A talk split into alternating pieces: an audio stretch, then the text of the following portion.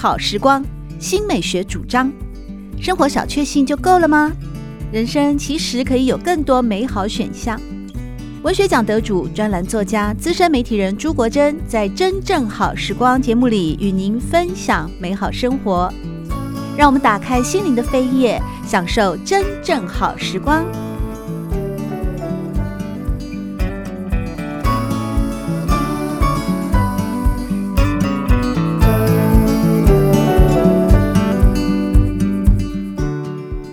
众朋友们好，欢迎来到真正好时光，我是朱国珍。在今天，我们邀请到台湾大学戏剧学系的名誉教授，也是知名剧作家纪蔚然老师，和我们来分享他的最新散文集，是属于知性散文的部分的《我们的语言》内容，再跟大家分享有关于语言与文字的应用、争议以及修辞。在节目的前半段呢，我们聊到了关于语言癌的问题哦，或者是目前呢大家习惯说话的一些方式。但我想呢，呃，回到语言的本身，其实语言它是一种沟通的工具嘛，啊，至少在沟通的部分。嗯、但是书里面老师也有提到啊，诶，您认为在有争议的地方呢，就在于说，哎，语言和其他生物互通讯息的方式到底有什么不同呢？哦，不同的点就是，一动物之间，他们是会沟通的，哦、喵喵，或者是猴子啊，他们会会叫，或者是用跳跳的方式，呃，来警告同伴，或者说告诉同伴有食物可以吃，或者是呃危险逼近，嗯，迫近。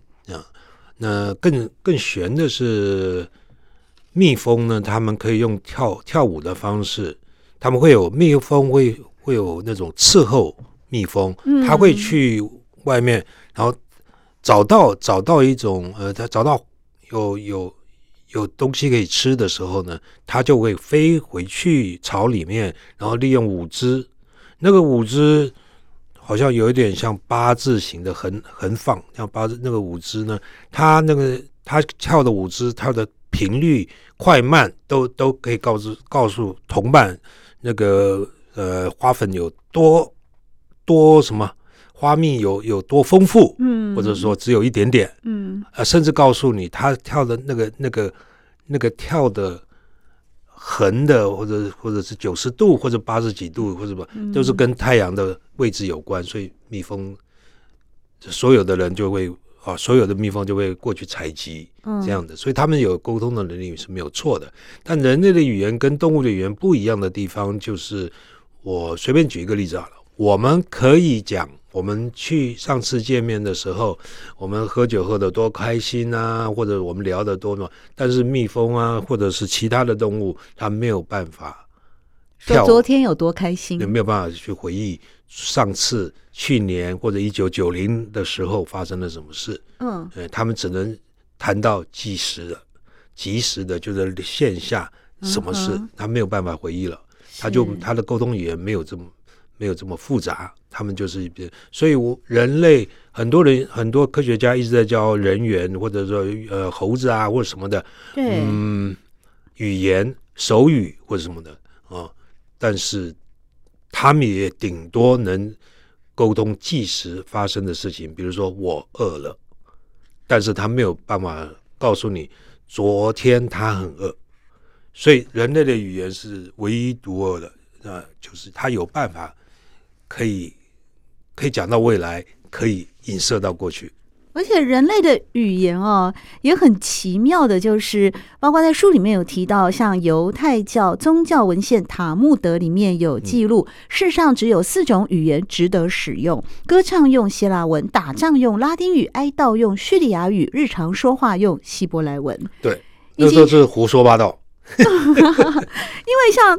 西班牙的国王查理五世曾经宣称，他用西班牙文和上帝讲话，用意大利文和女人讲话，用法文和男人讲话，用德文和马来讲话哦。结果这些这些语言的使用，这些区别或这些差异性，最后老师您认为都是科学家胡说八道？不是我认为哦，是科学家、语言学家都认为都是胡说八道的。嗯，所以很多很多的以前的大作家，比如伏尔泰啊什么，他会说我的法文是最好，这是最最能表达人类的情感的什么，那些都是都是每一个就是以其实是民族主义为为初衷的一种哦呃动机来讲，呃诉说自己的语言有多美好。其实语言都是平等的，嗯，哦，根据语言学家说，语言都是平等的。对，但是有个很奇妙的现象啊，比方说，到底这个语言啊是天生的本能还是文化产物呢？嗯、这一直都是有一些争论的啊。对，到今天没有定案。那您在《没有天天天蓝》这篇呃单篇的文章里面就有提到说，俄罗斯哦、啊，他们的语言里面其实很久淡蓝，对，跟淡蓝跟深蓝，但是区别没有。像我们讲啊，什么粉蓝、靛蓝呢、啊？就他们并没有那么精、嗯、没有那么精密的。对，而且呢，古人其实好像根本没有跟蓝有关的概念。就是在战国之前没有“蓝”这个字。哦，嗯，像一八五八年，英国人格莱斯顿向世界发表。他呢研究了荷马史诗的结果啊，这个论文有一千七百多页，其中一章就指出荷马的颜色概念可能有问题哦，因为荷马的史诗形容海洋看起来像是酒的颜色，形容牛啊牛的肤色也是看起来像是酒的颜色。对，为为什么都是看起来像酒的颜色？因为他们那时候没有那个字，没有蓝呢，没有蓝这个字，所以以前的天空并不蓝。那是那就他们只好。酒的颜色，因为它以前是黑白，就文字来讲哈，就我们这样先讲语言，语言先有语言再有文字嘛。那文字的话，就是先就颜色来讲，先有黑白，很快就有黑白，然后呢，接下来是什么？红，红可能最醒目，或者是科学家认为，因为红跟我们的血液有关，或红代表警戒、危险，因为只只要危险。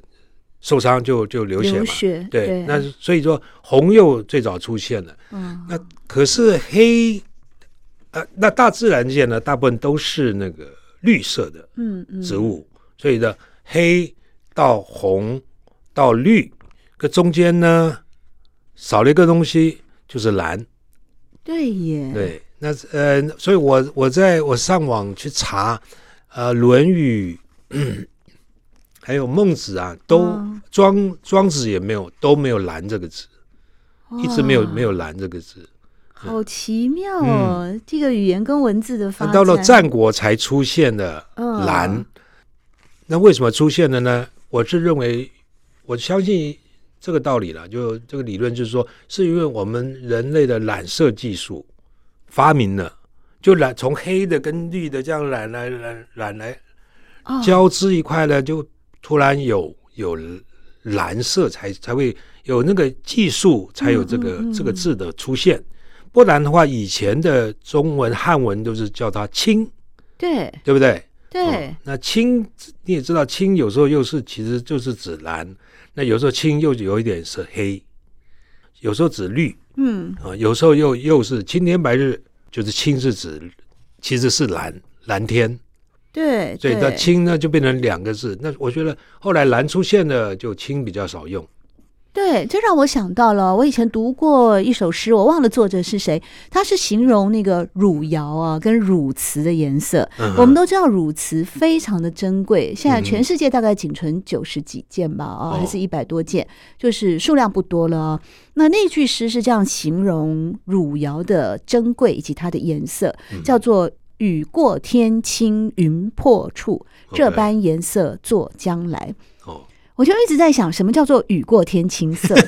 哎，所以就有人说，汝窑之美就在于它是雨过天青色。嗯、那一阵子呢，每当呢暴雨过后，我就抬头看天空哈、啊，嗯、试图去摸索这个绝世珍贵啊，全世界也没有存几样的这个瓷器，到底是如何的美？哦。我一直思考青色是什么颜色。刚才呢，季老师的这一番话也帮我解惑了。原来它就是一种蓝色，一种蓝色。以前并没有蓝这么具体的颜色的概念哦。在我们的语言当中，我也发现到，我们纪伟然老师对双语教育其实蛮重视的，因为您至少有三个篇章和大家来讨论说。中英夹杂的双语到底行不行呢？以及双语的脑袋哦，到底是干扰还是驾驭呢？或者说，在双语的脑袋有没有可能会形成一些坏处？以及做决策的时候会不会有许多的彼此之间的呃语言跟情绪上的互相的干扰？就是首先我要声明的就是。很多人以为讲双语就是讲外国话，不一定。也就是说，世界上百分之九十几的人都是双语使用者。就像国珍，你是哪里人？祖籍吗？对，我祖籍是河南，但是我爸爸的河南话一句都不会。OK，嗯，那你台湾话呢？A A A A，英文？Of course, no problem。OK，那你就差不多三语了嘛。哦，这样就三语了，我好了不起哦。但那看你看你台湾话顺不顺啊？像我是爸妈都都本省人嘛，台湾人，所以我的台湾话没问题。啊，中文没问题，英语没问题，嗯，就这样。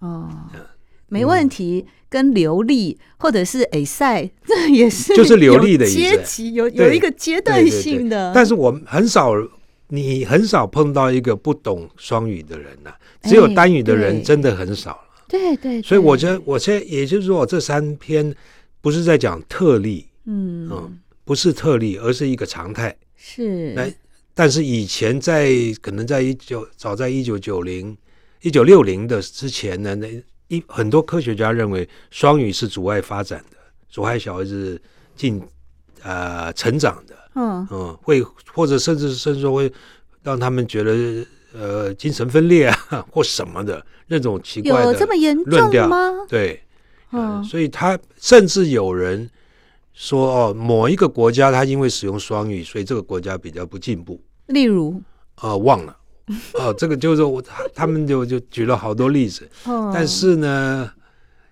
没有真的很很少人不是使用双语的。那越越不使用双语的国家呢，会越怎么样呢？我是觉得，就是心胸会越来越会越狭窄。对，比如说像日本，应该是这个双双语人人数比较少的。嗯，除非当然我日文我也不是很熟，除非日本人又有分，比如说九九州的方言跟那个日本官方的语言，这也算双双语的话。对对。但是我就日文不是很清楚，哦、但是一般来说，呃，应该这么说吧。国力强大的国家呢，好像就觉得他不需要学学习外语的时候，他们就呃，就是见识啊，心胸会比较狭窄。嗯，因为他们会觉得英文独大，我干嘛还学你们那些鸟语言？哦，那这种人通常就会就去会选川普为总统。OK，这样讲比较快。对，呃，马上就意有所指啊，没有，不是意有所指，是直接就举出案例了。嗯所以在我们的语言里面，其实纪伟然老师也和大家呃引用文献啊，讨论过关于语言和方言呢，甚至于也提出了在某些部落啊，或者某些民族的文化发展当中呢，很可能会产生像混杂语啊，嗯，混杂语，pidgin，pidgin 是 pidgin 对混杂 pidgin。这算是一种多元文化的融合吗？不是，不是，它是对，当然是多元。这文化冲击，不同文化、嗯、不同语言冲击的的产生的一个一个结果啊。那种语言呢，通常是被统治的、被统治的人、被支配的人产生出来的一个不忠不息的。所以，呃，八国联军的时候所发生的事情呢，它在上上海呃，就香港那边出现的 Pigeon English。像杨金帮、杨金兵，对，应该这样。哦、我们以前年轻都叫杨金帮，其实杨金兵，嗯嗯，英语，它是一条河的名称呐、啊，其实叫一条河的名称。嗯、那 pigeon 这个字怎么来的，也没有人知道，确切知道。现在还有人在讲吗？应该没有，没有了，因为它不算语言，也算流行语吗？也不算，它是那种。呃，凑合的语言，它所以语言学家不把它当做一种语言。那如果 Pigeon 这个，也就是说这个殖民，嗯，它的情况再继续下去的时候呢，它 Pigeon 会会繁衍成长为另外一种语言，叫做 Creole 混杂语，那那就算语言了。Creole 就混杂语，比如比如说 Creole，我们也呃比较我比较熟悉的例子是纽奥良，美国纽奥良州那那里的那个黑人，当时啊就是跟跟那个跟那个呃本地的白人或者什么，他们混杂出一种 Creole 的语言。哦，那对，那这个那是一个正式的语言，它就会被记录在像教科书啊，或者是图书馆的文献里面了。呃、可以，对，但是就是他们到现在还在使用啊。嗯、现在你到纽大了，我没去过那个州了，但是我、嗯、我知道，就是说书本上是这么写的。到了纽奥良州，你还是可以看到、听到这样的语言，他们自己在使用的。那我们就把它当做这种方言的一种。哦，当做方言的一种，嗯，所以你会说纽奥良的方言，你同时也会说教科书正统的英文，那也是一种双语的学习环境啊，对，也是双语双语了。比如说，如果一个一个黑人非裔美美国人，他会讲一种所谓的 ghetto language 啊，嗯，因为好像有点贫民窟，其实这样讲又不好听啊，那他就是某个社群里面。某个社群就是讲，就简单说，就是黑人英语的话，它是另外一种语言，而且它是独立出来的，是它有自己的文法，这是什么？如果一个人他这个黑人，他又可以讲出官方的，平常大家都都听得懂的，又会讲他们自己的属于自己的 Black English 的话，它也是一种双语啊，嗯，双语人人士是。在我们的语言由纪蔚然老师所著作的这本书里面呢，除了和大家分享他关于世界各国古往今来的语言学家哦，他们针对语言的要素或者是语言的使用，许多深入浅出的知识与概念之外呢，其实也跟大家分享了关于写作啊，因为语言跟文字都是几乎是可以说是连在一块的嘛啊，你头脑里面想什么，他用嘴巴说出来就是语言，用手写下来就是文字了啊。那么在这本书里面呢，还有一篇。嗯，这篇篇名叫《僵尸名词》啊。当然，季老师也是引用了《风格的要素》这本书里面说，原著呢，Strunk 他立下了二十二条规则，其中呢就跟大家说，如果你在写文章的时候用动词跟名词造句是非常重要的，其他就是不要去乱撒形容词和副词啦，少用修饰语等等哦。在这边呢，您用了散文家简真。他的一些文章哦，简真当然是知名散文家哦，非常优秀，非常杰出哦。他在描写花草或静物或季节或抽象概念的时候，风格独到哦。那么季老师呢，在书里面引用了简真在《水问》这本书里面有提到，那杜鹃发疯了，疯得很厉害哦，非常细致的贴近的描写。另外也援引了像是其他包括陈列的文章等等啊、哦。当然，简真是散文名家哦，而且从以前到现在得奖无数啊，也被大家奉为是散文书写的经典。可是像这些美好的句子，我们现在其实有一种通俗的说法叫做金句 （Golden Sentence）。对，时下有一些年轻的受欢迎的畅销作家，比方说啊，年轻人就我在课堂上的学生很喜欢的张希啊。你走慢了我的时间呐、啊，或者是什么的，他有一些金句。这个金句我举个例子啊，无处可去的回忆，终究在心底封尘了寂寞。或者是一生的辗转里，有些人的出现是为了调整你，不是留下你。嗯，OK。您觉得这样的语言跟文字，如果我拿来跟我们的课本上的名家啊、散文名家大家来做一个比拟呢？我觉得这个。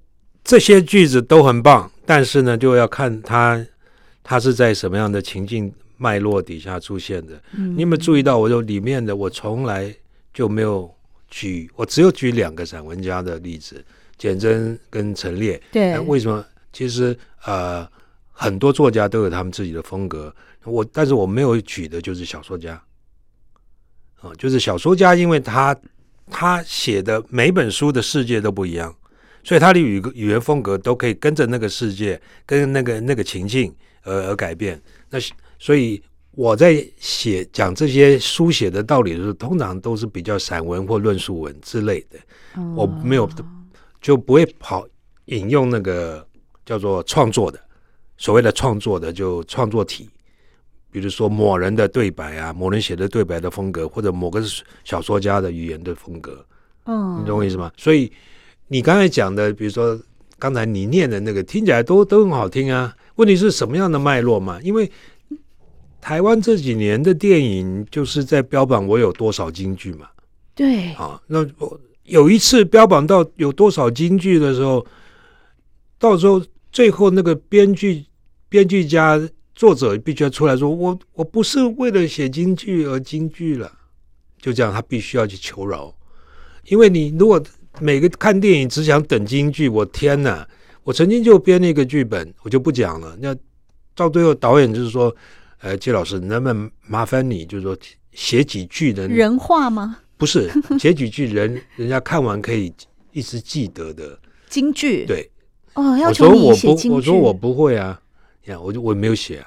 嗯，但是有些语言你写的够妙，够够传神，那就是京剧啊。那如果你觉得你觉得这句话你觉得不错，那别人硬要说它是京剧，好吧，就随便你说。对。但是我们不能不可能就是为了写京剧而京剧，那对我来讲很简单呢、啊，没有啦，对每个人来讲都很简单吧，对不对？所以我就认为，就美国有一个卡片公司，你知道吗？听听过没有？Hallmark 呀，很有名的。对，嗯、那我觉得要写京剧，就去那边把他们卡片全部买回来，那抄一抄就好。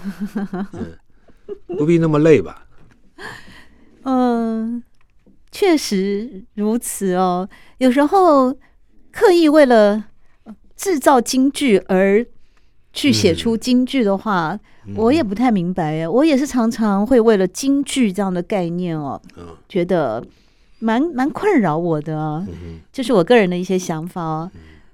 回到书本哦，老师对于标点符号哦，其实。有连续好几个篇章都很关注啊，也引用了在一八零零年之前有一位作家嘛，Cecilia Watson 啊，他就有说过，西方一般认为标点符号的功能是在于提示朗读时必须停顿之处，犹如乐谱休止的记号等等啊。那当然非常多的标点符号的使用啊，其中关于惊叹号啊。这篇文章很有趣，因为你用暴发户来形容惊叹号，你说这个惊叹号绝对是个暴发户哦，写剧本犹如画漫画，人物稍有情绪便惊叹一下。二十一世纪可谓惊叹的年代，惊叹号现在有这么被滥用吗？有有有，嗯，就连连我太太留个纸条给我都会有惊叹号，那应该是代表他的。情爱饱满吧，不情感的饱满。他写个纸条叫我丢垃圾，还什么情爱饱满？嗯，那就是呃期望的饱满。他变成一个习惯，后来他现在留纸条不会了，因为我抗议很多次。哦，他就写就用英文写一个 garbage，哦，惊叹号。那我想你是在叫我丢垃圾，还是骂我是 garbage？呃啊，对，这个也是有好像有一些双关语的意义在里面哦。对啊，关于惊叹号呢，我们的语言里面，纪伟然老师也引用了英国作家普莱契他的说法：一连五个惊叹号绝对是疯掉的迹象啊。周杰伦也写过一首歌，叫做就叫做惊叹号啊。这个能唱吗？嗯、哇，靠毅力极限燃烧！哇，靠斗志仰天咆哮！哇，靠自己创作跑道！靠靠靠靠靠靠！那个惊叹号怎么唱啊？我不知道。在这个篇章里面呢，金老师您提到，有时候这个惊叹号的引用，其实跟想太多好像也有一些关系哦。比方说，你用了一个例句，就对话的形式。嗯，有人问你为何总是穿黑的？对方回答：“我在为我的生命哀悼，我不快乐啊。嗯哼”这让我想到一部电影，就《阿达一族》啊。最近因为重新翻拍，哦、它里面有一个小女生叫 Wednesday 阿达嘛，我看看过了。有一段电影对白非常的好笑，就他有一个好朋友叫阿曼达啊。阿曼达有时就问那个 Wednesday 说：“你怎么穿成这样？”Wednesday 就说：“穿成怎样？”阿曼达就说：“你好像把。”参加丧礼的衣服都穿在身上，因为 Wednesday 永远就是全身都是穿黑的。结果 Wednesday 怎么回答那个阿曼达呢？说：“我是先穿好等着。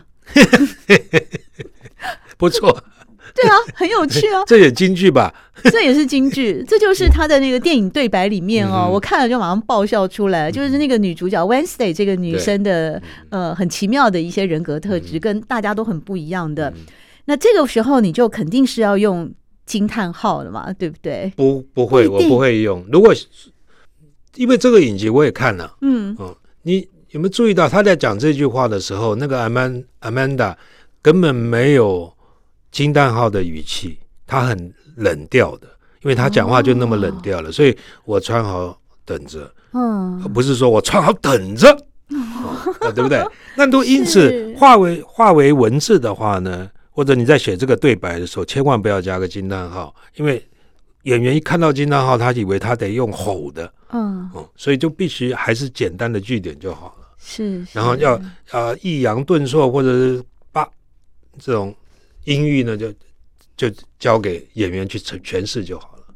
惊叹号是就是逼人家去感动或者逼人家去去感受一个东西的力道。那我觉得最好不要用。嗯，哇，这句真的是醍醐灌顶哎，又是京剧了，又是京剧了。哦，原来惊叹号的出现跟它的使用上会有一种逼人家去感动的那种，逼迫人家说说，哎，这里很好笑，或者我这句话很严很严重，或者是哦，那样都不都不一定。这要提醒我以后在写作的时候，真的少用惊叹号，少用惊叹号，呃，要不然会让我的作品成为了一种有 manipulate 那种哦，太具有一种操控的那种主观的意识，这样对。艺术作品当中的一种均衡的审美，可能会会有一些大打折扣。最后，我们来聊，其实这本书里面呢，金老师您也提到了自己跟女儿之间的互动，哎，包括像是在学习语言的关键时期啊，您提到了说，您女儿其实说出来的第一个中文字是“灯”，灯，嗯，灯，以及呢，呃，在语言的使用的部分哦，您曾经有一次呢，就是关于小孩子到底要不要说叠。呃，儿化韵嘛，或者是叠字啊，嗯，就比方说飞机飞过来啦，你就不能说 把那个飞字删掉，叫飞过来，飞飞来。对，啊，那呃，有一次呢，好像您女儿就很开心跑来跟您分享一个事情，结果你就当面纠正她说：“No, baby, talk。”哇，作为一个名师老师，您对女儿的语言教育也是从小就没有没有扎根的。那那时候是，就是我。我就比较讨厌那个娃娃音嘛。哦，对啊，还有为什么会有那么多成人讲话都嗲声嗲气呢？所以就就因为自己讨厌，所以对女儿她会太严厉了。那一次有跟她道歉了。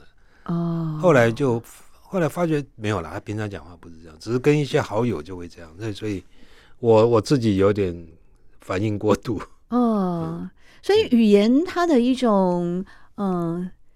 它的一种哦渗透的过程，其实可以说是跟环境有关啊，跟经年累月有关啊，或者是跟自我的意识，你有没有那个自觉要去精进自己的语言的使用啊？有有都有关系的。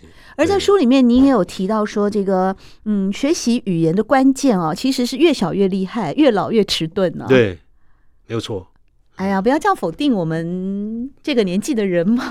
没办法，这个是天生的哦，这是很很很天生的。小孩子去去学语言，新的语言超快的，很很对他们讲，只要有那个环境给他，他他就能适应。嗯，所以你看到很多移民的呃家庭啊，不管是哪一代，从来。第一代移民去的都是成人才去的，他们英文烂的要死，或者移民到台湾来，他们的汉语或者中文烂的要死，嗯、但是下一代没问题了。对对，所以就是因为有那个环境嘛。对，而且也产生了非常多优秀的作家，这、嗯、让我想到了像是年轻一辈的。呃，陈幼金嘛，啊，他的母亲就是新移民啊，嗯、他的父亲也跟他年纪差很多，但他后来在语言能力的表现上啊，就非常的优秀的杰出。嗯、在今天真正好时光，我们邀请到台湾大学戏剧系名誉教授，也是知名的剧作家季蔚然老师，透过《我们的语言》这本书，和大家分享二十四堂趣味十足的哲学课，以日常的情境来剖析语言的真相与迷思。谢谢季蔚然老师所带来的精彩分真